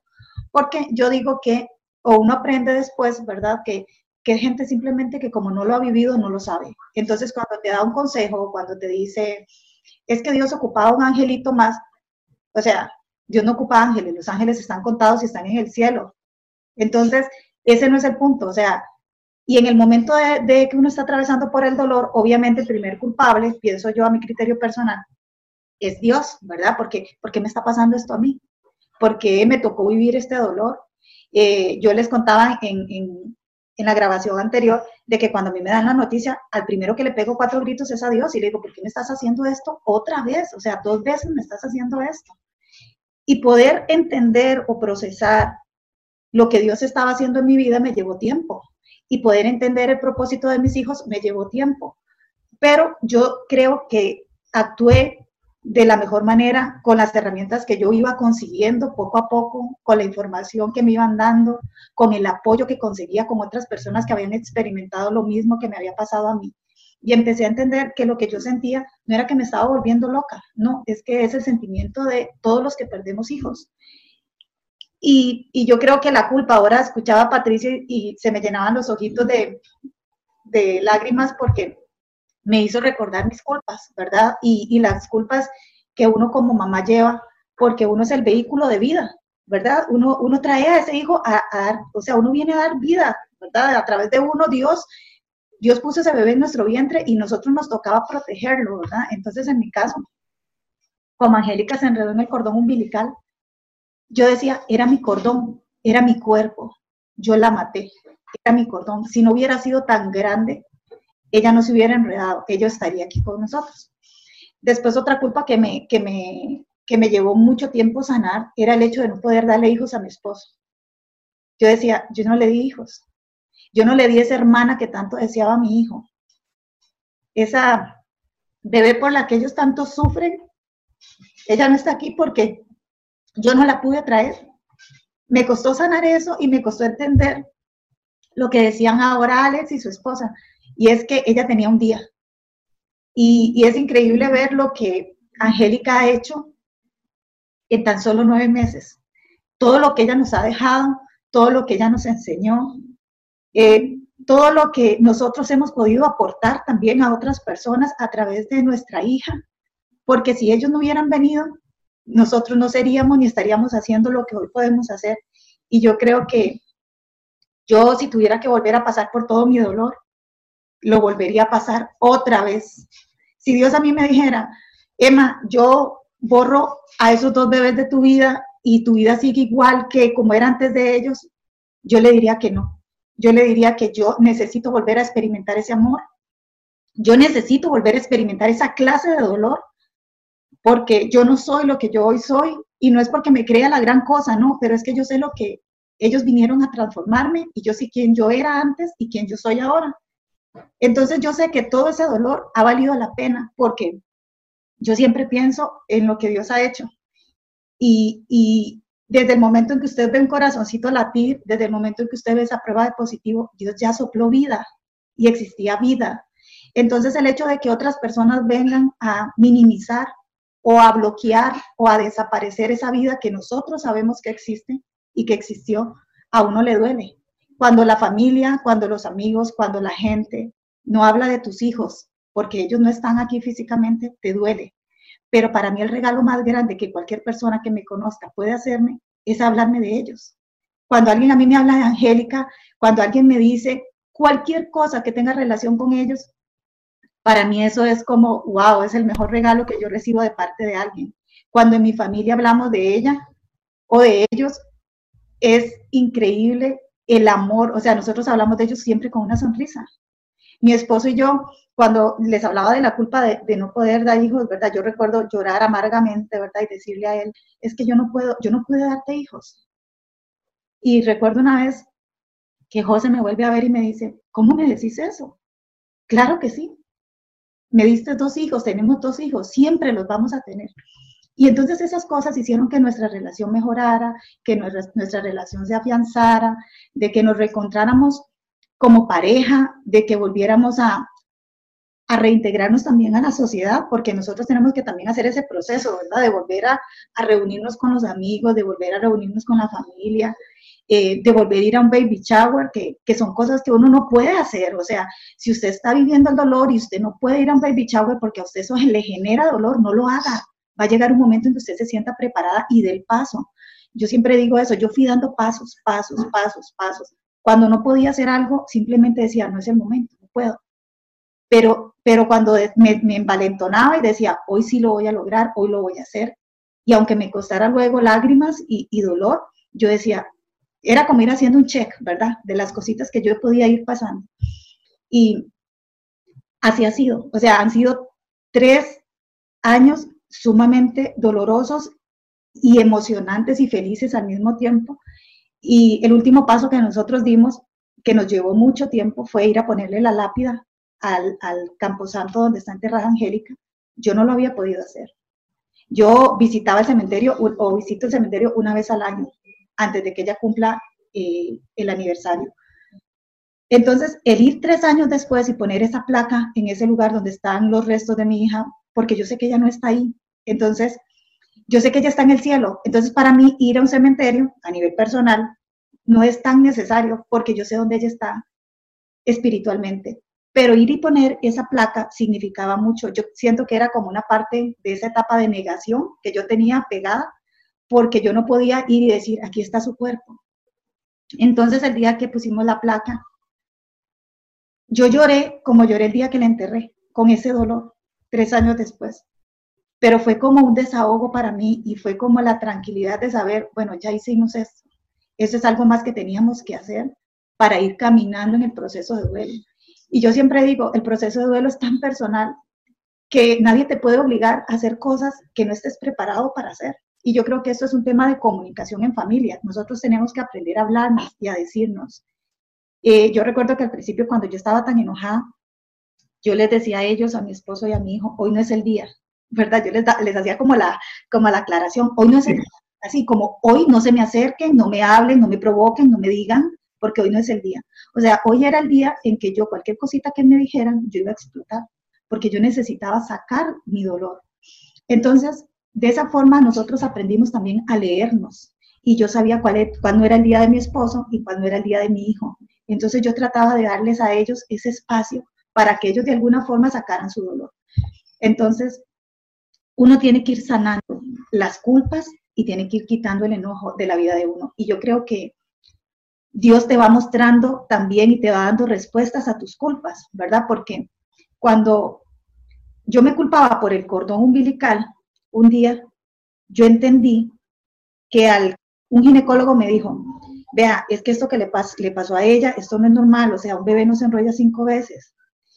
Entonces después un día yo sentí en mi corazón que Dios me dijo, eso es para que usted entienda de que no había forma de que ella sobreviviera. Ese era su día. O sea, ella no iba a sobrevivir. Después otro día cuando visité el ginecólogo me dijo, otro ginecólogo, lo visité el ginecólogo dos años después porque yo tenía pánico de ir al ginecólogo. Entonces después de que ella muere, yo hago mi visita de ginecólogo dos años después porque no podía. Entonces el ginecólogo ese día me dice, agarra mi historial, ¿verdad? Y me dice, vea, esto que lo que le pasó a ella de enredarse cinco veces, de que ella muriera, de que a usted se le reventara el útero y le hicieran una histerectomía, que usted casi se muere. Esto es como que si usted se pegara a la lotería con todo y número y serie dos veces el mismo día. O sea, esas cosas no pasan así. Entonces yo empecé a entender que detrás de todo lo que me ha tocado vivir hay un propósito más grande, que era lo que decía Patti. Dios siempre tiene planes mucho más grandes que los que nosotros tenemos y tiene propósitos más grandes que cumplir en nosotros. Angélica era un ser tan lleno de luz, tan lleno de amor, que ella inmediatamente subió al cielo. O sea, fueron nueve meses y se ganó el premio. O sea, ella ya está allá. Yo todavía tengo un propósito que cumplir aquí y por eso Dios me permitió no morirme ese día con ella y no darle más dolor a mi familia. Yo a veces pienso que hubiera sido si me hubiera muerto yo, ¿cómo, Siempre pienso en mi hijo, en mi esposo, en mi mamá, en mi hermana, en, mi sobrina, cómo hubieran ellos manejado tanto dolor, si nos ha costado tanto con la pérdida de ella, recuperarnos. Pero yo hoy entiendo que ese era el día de ella, ese era el plan de ella, y aún después de haberse ido, ella sigue, ella sigue trascendiendo, porque a través de ella yo he podido encontrar un propósito también para mí.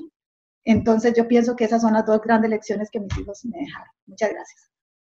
La esperanza se convirtió en lecciones y, en una mejor persona, estoy seguro, y nos conocemos y puedo dar fe de eso. A mí me gustaría, eh, Katy, eh, Kim, perdón, eh, nos decías tenerlos presentes, ¿verdad? Bueno, ¿cómo se tiene presente a un bebé que no caminó, que no me dijo nada? ¿Cómo se tiene presente? Con el sentimiento de la culpa y del enojo. Eh, algo que a mí me pasaba mucho al inicio es que me topaba mamás con bebés y eso a mí me provocaba cólera, digamos. Yo decía, ¿por qué todas las mamás van, se embarazan y paren y yo no? Yo tengo que ir, parir y entrar a mi bebé. Con el tiempo fui entendiendo que fuera de odiar a esos bebés o esas mamás, que no era un odio de que me cayeran mal o algo, simplemente yo dentro de mí sentía ese, ese dolor muy profundo que me provocaba que me, que me estorbaran esas personas, ¿verdad? Con el tiempo lo fui sanando y me di cuenta que le podía dar incluso presencia a mis hijos por medio de otros niños. Emma alguna vez me lo dijo y me ayudó muchísimo. ¿Por qué en lugar de evitar esos bebés o esas mamás, por qué no aprovecha esas caritas, esas sonrisas y esas miradas que pueden ser signos de sus hijos dándoles, dándoles señales? Y desde eso a mí se me quitó ese odio, digamos, esa amargura porque yo ahora veo a un niño que me, porque eso es rarísimo, ¿verdad? Usted evita a los niños y le toca que un montón de chiquitos viéndolo y haciéndole caritas. Entonces, este, yo me voy, qué sé yo, para misa y siempre, pero siempre me pasa, me toca el chiquito frente haciéndome caras. Al principio me molestaba muchísimo. Después empecé a darme cuenta que, que, como decía Emma, tal vez mis bebés querían comunicarse conmigo por medio de esos niños. Entonces ya les empiezo a sonreír y a darles un poquito de pelota y me doy cuenta de que, que eso me da paz, digamos, y le doy como, como presencia a mis niños por medio de otros niños, le doy amor a, mis hijos por medio de, otros, de otras personas. Y cuando en el grupo de angelitos, por ejemplo, que tenemos un chat de WhatsApp, alguien está sufriendo y a veces usted dice, hay gente muy insistente que a veces dice, es que me siento mal, me siento mal todos los días. Y usted dice, no, qué cansado, todos estamos igual de mal. Por ratos usted piensa eso. Pero por ratos después usted reacciona y dice, no, esa persona me necesita. Y es de las que más necesitan de mi ayuda y de todas las personas que estamos aquí en el grupo. Y es una forma de darle el amor que se lo pude dar a mis hijos, que no se los pude entregar, pero se los estoy dando a una persona que, que realmente tal vez necesita más que, que, lo que me hubieran ocupado mis hijos, porque ellos ya no ocupan nada. Yo sé que ellos están plenos, que están en el cielo, que, que no pueden estar más felices que donde están. A veces uno debería ponerse triste más bien cuando un niño nace porque viene a vivir una vida que no sabemos qué va a suceder, o sea, qué tan dura va a ser, qué, qué va a hacer de ese niño en este mundo de dolor. Y uno más bien sufre cuando se va, que es cuando se supone que ese niño llega a la vida eterna, o sea, es un alma totalmente pura, no tiene ningún sufrimiento allá, no tiene que temer. O sea, ¿por qué nos ponemos tristes cuando realmente un bebé se muere? Obviamente es porque somos humanos y, nos hace falta la presencia física de esa persona. Pero darle presencia en nuestra vida es el simple hecho de que si yo lo menciono o la menciono a mis hijos aquí en, y con mi familia, no me cambien el tema. Porque la gente tiende a pensar que entre más rápido se olvide la situación y entre menos hable una persona del tema es porque mejor está. Entonces escucha a esa señora que dice, ay, aquella muchacha ni habla del tema, ya está bien, sí, sí, mira, se le olvidó, no recuerda nada y esa persona está sufriendo en silencio. Está callando ese dolor tan horrible, pero no se lo dice a nadie para que la gente piense que está bien. Y no está bien. Y no es que tampoco usted va a andar contándoles dolor a todo el que se topa en la calle, ¿verdad? Porque no todo el mundo sabe escuchar la situación y, y lo que van a hacer es juzgarte, decir que te estás volviendo loca. Pero cuando usted encuentra un grupo de apoyo o un grupo de personas que entienden tu situación y externas lo que sientes y escuchas a la otra persona y también puedes aportarle algo, entregas el amor y le das presencia a tus hijos que no se los puedes, el amor que, que no les pudiste dar a ellos se lo entregas a otra persona, que realmente lo necesita. Y te das cuenta que también es como, yo le decía un día a Susana que es como cuando usted es bueno en matemáticas y en lugar de, de, estudiar, le enseña a otras personas. Entonces, usted le empieza a explicar a otra persona cómo hacer una ecuación y usted está estudiando y está repasando lo que usted debería repasar y aprende el triple de lo que usted debería aprender. Entonces, así lo veo yo, digamos, yo trato de darle presencia a mis hijos, los menciono, aunque sea al que, al que le moleste, lo siento mucho, pero yo a veces estoy con mi familia y yo hablo de ellos y los he ido educando. Creo que también es una forma de, ya nadie nos enseña del duelo nada. Uno nace y simplemente a usted lo, lo evita en el tema porque a usted lo educaron así, a mi abuelita lo educaron así. Mi, mi abuelita perdió niños y ella simplemente todavía con, con 90 años usted le habla de sus hijos que murieron y ella hace es ponerse nerviosa y no habla. Y así educó a mi mamá y así me educó mi mamá a mí. O sea, ellos las educaron en cuanto a que esos niños no se mencionan, no se habla de ellos, simplemente se olvida y repito tenga otro y así se menciona y se, y se arregla la situación. Entonces, ¿cómo puedo yo criticar a mi mamá o criticar a mi abuelita porque no me entienden si ellas fueron educadas de esa manera y la sociedad nos educó así? Yo ahora tuve otra oportunidad, tengo un grupo de apoyo, tengo redes sociales, tengo información, tengo libros. Ellas no, ellas simplemente lloraban calladito y, y no le diga a nadie porque si no la gente qué va a hacer. Con el esposo pasa lo mismo. Ellos al inicio intentan este, hacer como que, o sea, yo soy la persona fuerte en la familia, mi esposa es la que acaba de parir, la que ocupa fuerza, así que lo evito. Con mi esposo me pasó que los primeros días yo pensaba que a él no le dolía, porque yo decía, él simplemente busca trabajar hasta, hasta bueno, mi hija murió un 24 de noviembre, el 24 de diciembre era su primer mes, y mi esposo quería celebrar el 24 de diciembre, y yo le decía, pero ¿cómo lo vamos a celebrar si, si hoy es el primer mes de, la, muerte de mi hija? O sea, ¿con qué ánimo yo voy a celebrar Navidad? Y él, no, si yo se ocupo, yo se ocupo, yo tengo que ir. Entonces fuimos a celebrar ese día con la familia. Yo estaba ese día que me moría, se pusieron a jugar con chiquitas ahí, a maquillarlas, a peinarlas, y yo no podía nada. Y él estaba súper relax ahí, jugando hasta con un PlayStation. Y, y yo decía, pero ¿cómo él no siente nada? Con los días empecé a darme cuenta que él pensaba que al verlo yo a él relax y tranquilo, yo me iba a poner más tranquilo. Y era todo lo contrario, a mí me dolía verlo, verlo bien de cierta manera, o verlo que no sentía nada. Cuando empezamos a ir al grupo Renacer, él vio a otros papás y se dio cuenta que los hombres tenían derecho a externar su dolor también. Y empezó a decirme, no, es que a mí me duele demasiado, usted no sabe lo que yo he sufrido. Y de verdad, desde ese momento yo, no es que estuviera feliz de que él estuviera sufriendo, pero yo veía que estábamos los dos juntos en esto y que, y que él también le daba presencia ahora él habla de, de, mi hija todo el tiempo. Con mi hijo le ha costado más porque era de semanas y él esa parte como que todavía no la maneja. Pero con Sara, digamos, él me dice, es que yo estoy en la finca caminando y yo voy hablando con ella. Y le digo, Sarita, ayúdeme porque tengo una vaca enferma y no sé qué hacer con esto. Digamos, él me dice, yo no sé si estará mal o bien, porque yo le paso pidiendo todo el día ayuda a mi hija. Pero ya le da presencia y hablamos del tema. Y también yo, yo empecé a identificar cuando él también se siente mal y, y, ocupa su espacio. Porque yo también al principio sentía que mi dolor era yo y que yo era el centro de atención y que él no tenía derecho a estar mal y no, los dos tenemos derecho a estar mal. Y así es como le doy presencia a mi hijo, ayudando a otras personas, hablando del tema con otras personas. Y pues en la casa también, me costó mucho sacar el cuarto de ella, el cuarto ya estaba decorado completamente con unicornios y con muñecos y está la ropa de ella. lo que hice al final fue que hice como un cuadrito de fotos, lo puse en el pasadizo para, para poder pasar el cuarto, digamos, y no sentir que la estaba echando de la casa.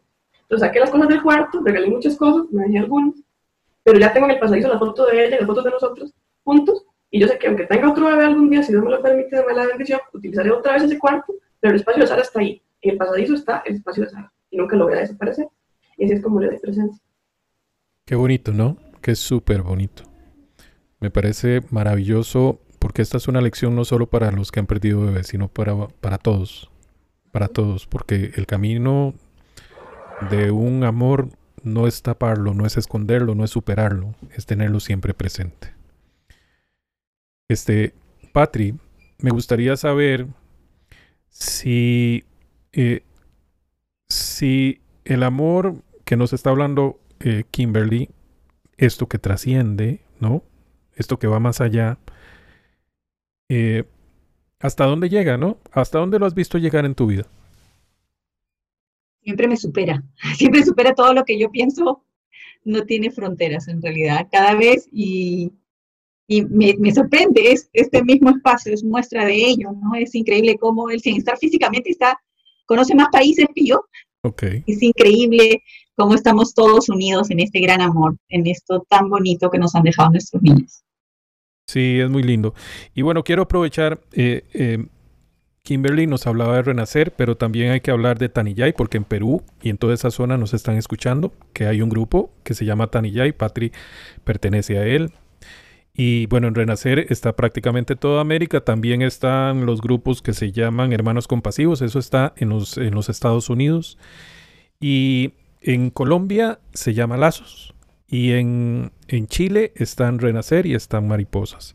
Así es que eh, yo tengo que decirles, hay ayuda. Depende de ustedes si la quieren tomar o no. Yo eh, quisiera cerrar con, eh, con, con, si les parece, cerrar con los hijos eh, arco iris, ¿no? Que para algunos de ustedes han tenido que ser o no. ¿Cómo lo ven? Alex, ¿me puedes hablar un poquito de eso? Sí, claro, pues mira, primero tuve yo miedo de volver a, este, a tener hijos y fue algo pues muy complejo, este, ya estar preparados, este, como que nunca estás preparado para, para pensar que, viene un nuevo hijo después de lo que me pasó con Valeria. Sobre todo porque al principio me sentí un poquito como traidor, ¿sabes? De, decir, hijo, le viene un niño nuevo y hija, a ti te amo y siempre vas a tener un lugar en el corazón. Entonces fue, algo complejo al principio. Pero cuando llega Alex, disipó todas esas dudas. Cuando llega Alex, este es un niño con una historia nueva, con un corazón nuevo, con una frescura que me dio en mi vida, este, una esperanza eh, de, cada día, cada vez que despertaba. Y Claudia me decía un mensaje muy bonito, este, una vez platicando, me decía, es que nosotros debemos dar lo mejor de nosotros mismos porque él todos los días hace su trabajo, él todos los días respira, todos los días se ríe, todos los días come, todos los días se sorprende y, nosotros no podemos ser distintos, ¿no? Y sí, justamente eh, este niño que llega a nuestra vida, que es Alex, que es un niño maravilloso, es risueño, este, pues le ha dado una gran alegría a la casa.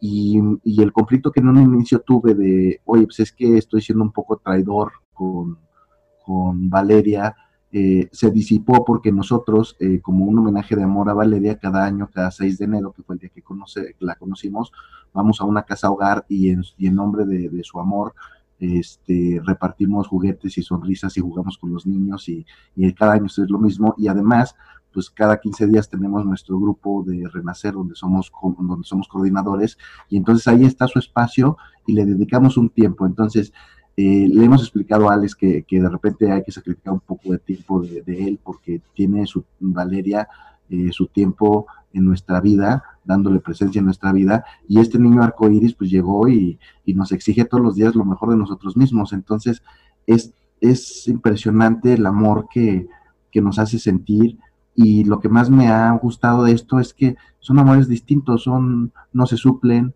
son amores que se viven a la par y que se van enriqueciendo. Y después de eso llega Sofía, llega Sofía ya en una nueva etapa, porque con Alex seguramente padeció a muchos de nuestros miedos.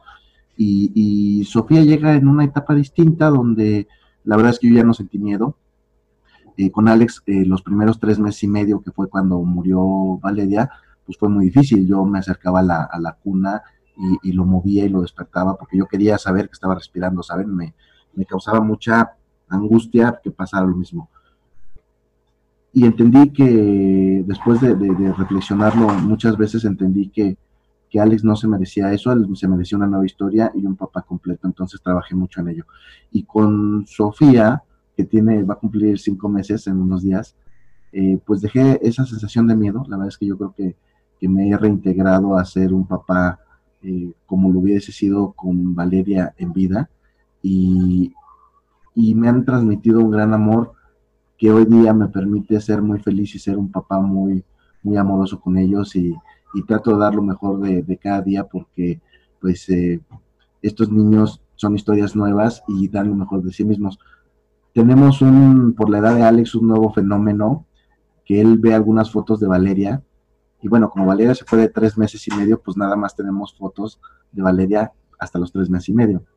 Entonces, de repente Alex ve una foto de Valeria y voltea y nos dice, es Sofía, porque él, ubica físicamente a Sofía, ¿no? Y nos pregunta, eh, le decimos, no, no es Sofía, es Valeria. Entonces dice, es Valeria, ah, sí, mi hermana. Dice, ¿y dónde está? Este, nos pregunta, ¿y dónde está Valeria? Entonces le decimos, está en el cielo. Y como que empieza apenas a asimilar, ¿y nosotros dónde estamos? Y dije, nosotros estamos en la tierra. Ah, ok. Entonces Valeria está en el cielo y Sofía está aquí en la tierra conmigo, sí.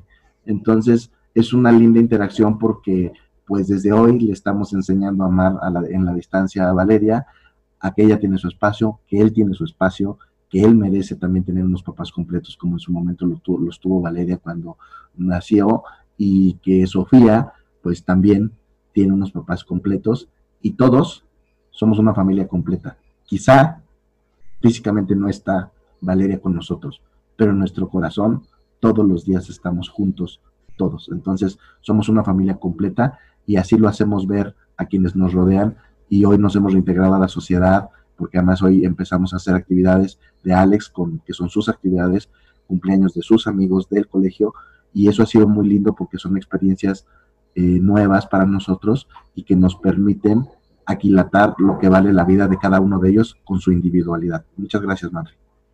Esa es quizá la más grande regalo que nos dejan, ¿no? Eh, saber qué es la vida, ¿no? Aprendemos de la muerte eh, muchísimo más de la vida, ¿no? Pues eso es lo que a mí me parece. Eh, les agradezco de corazón. Ahora vamos a empezar a concluir, ¿no? Porque ya llevamos, bueno, va a ser ya casi las dos horas Esta es la primera vez que hacemos un programa así, pero, pero eh, estoy seguro que lo van a recibir con el corazón abierto quien nos escuche. Eh, Patri, ¿me regalas una, una conclusión, por favor?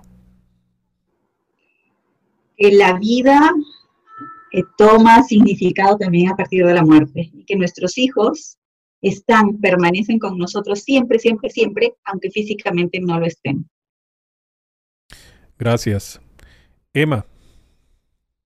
Bueno, yo me quiero despedir con, con una frase que a mí en mi proceso de duelo me impactó mucho, que es de Facundo Cabral, y dice, cuando murió mi mujer y mi hija en un accidente aéreo, me llamó la Madre Teresa y me dijo, ¿sabes?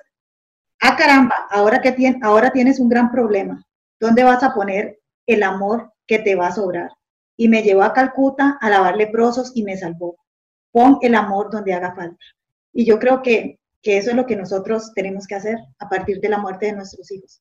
Todo ese amor que teníamos para ellos, lo que nos corresponde ahora es poder darlo a otros, poder ir y repartirlo con nuestra familia, con la gente que tenemos cerca y también siento yo que ir y consolar a los que necesitan ser consolados, porque eso es parte del propósito de Dios a través de la muerte de nuestros hijos. Y yo feliz de verdad de poder compartir con ustedes una vez más. Bendiciones. Gracias, Emma. Kimberly.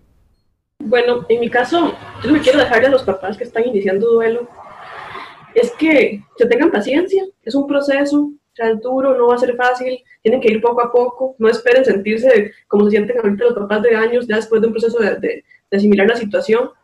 Tampoco el tiempo lo cura todo, el tiempo lo cura si usted trabaja sobre la situación. Si usted espera que pasen los años, como les digo, mi abuelo tiene 90 y sigue con problemas con el tema.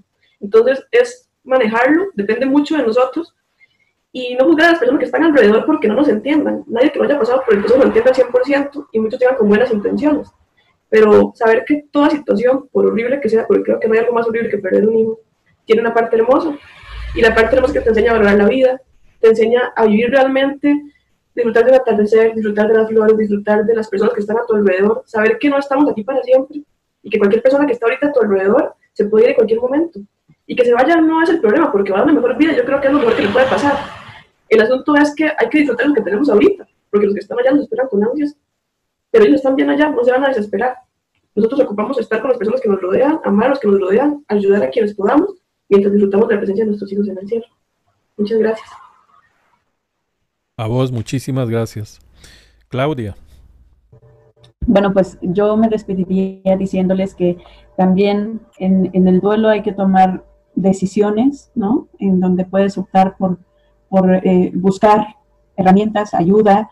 Eh, es, es, difícil eh, decidir ir a, encontrar esas herramientas, pero que puedes decidir no sufrir, ¿no? El dolor siempre lo vamos a tener, siempre va a estar aquí, pero puedes aprender a vivir con él, puedes aprender a tener a tu hijo cerca, puedes decidir no sufrirlo, ¿no? Y vivirlo, vivir vivir el amor, vivir en, comunión con nuestros hijos y siempre tenerlos presentes, ¿no? Una de las grandes cosas que, o temores que tenemos es olvidarlos y sentirnos bien pensando que los vamos a olvidar si nos sentimos bien y no es así, ¿no? El sentirnos bien es estar eh, eh, en homenaje a ellos, diciéndole un sí a la vida a pesar de todo, de frente y con amor a ellos, ¿no? Gracias.